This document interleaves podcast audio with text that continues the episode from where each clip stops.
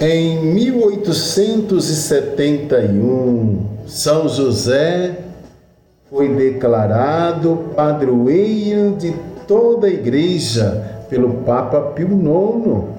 É, olha só, esse homem que foi o escolhido por Deus, por meio do Espírito Santo, ele foi inspirado por Deus para ser o amparo de Maria e de nosso Senhor Jesus Cristo.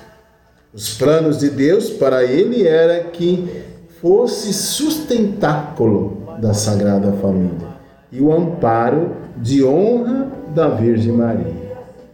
Como diz São Mateus, São José era um homem justo e cumpridor da lei. Portanto, é importante destacarmos que ele, colocando sempre a vontade de Deus acima de tudo, ele protegeu a Imaculada Mãe de Deus e ajudou a cuidar do Senhor Jesus, o Senhor do universo, no silêncio e humildade. Porque o bem não faz ruído. A força do amor expressa-se na descrição tranquila do serviço cotidiano, do dia a dia.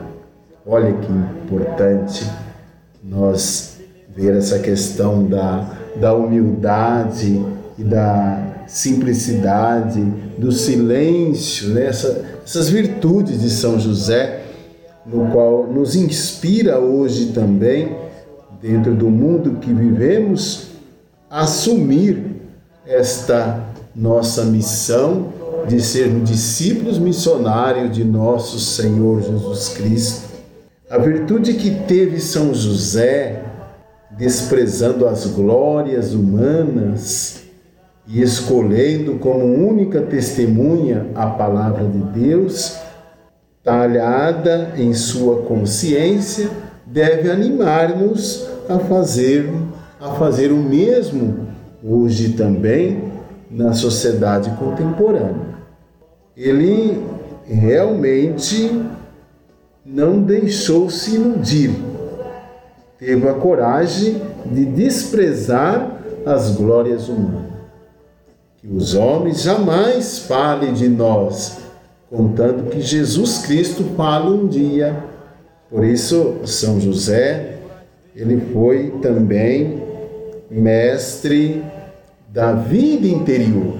Santa Teresa de Ávila, que foi a primeira doutora da igreja, ela disse: ela disse: quem não achar mestre que lhe ensine a orar, tome São José Tome São José por mestre e não errará o caminho. E não errará o caminho. Nós podemos confiar em São José, pois ele continua desempenhando a sua missão de cuidar e proteger o corpo de Cristo, que é a igreja. Por isso, ele é o patrono da nossa igreja. Ele é o patrono da Igreja Universal. Glorioso São José, rogai por nós. Viva São José, o bom José.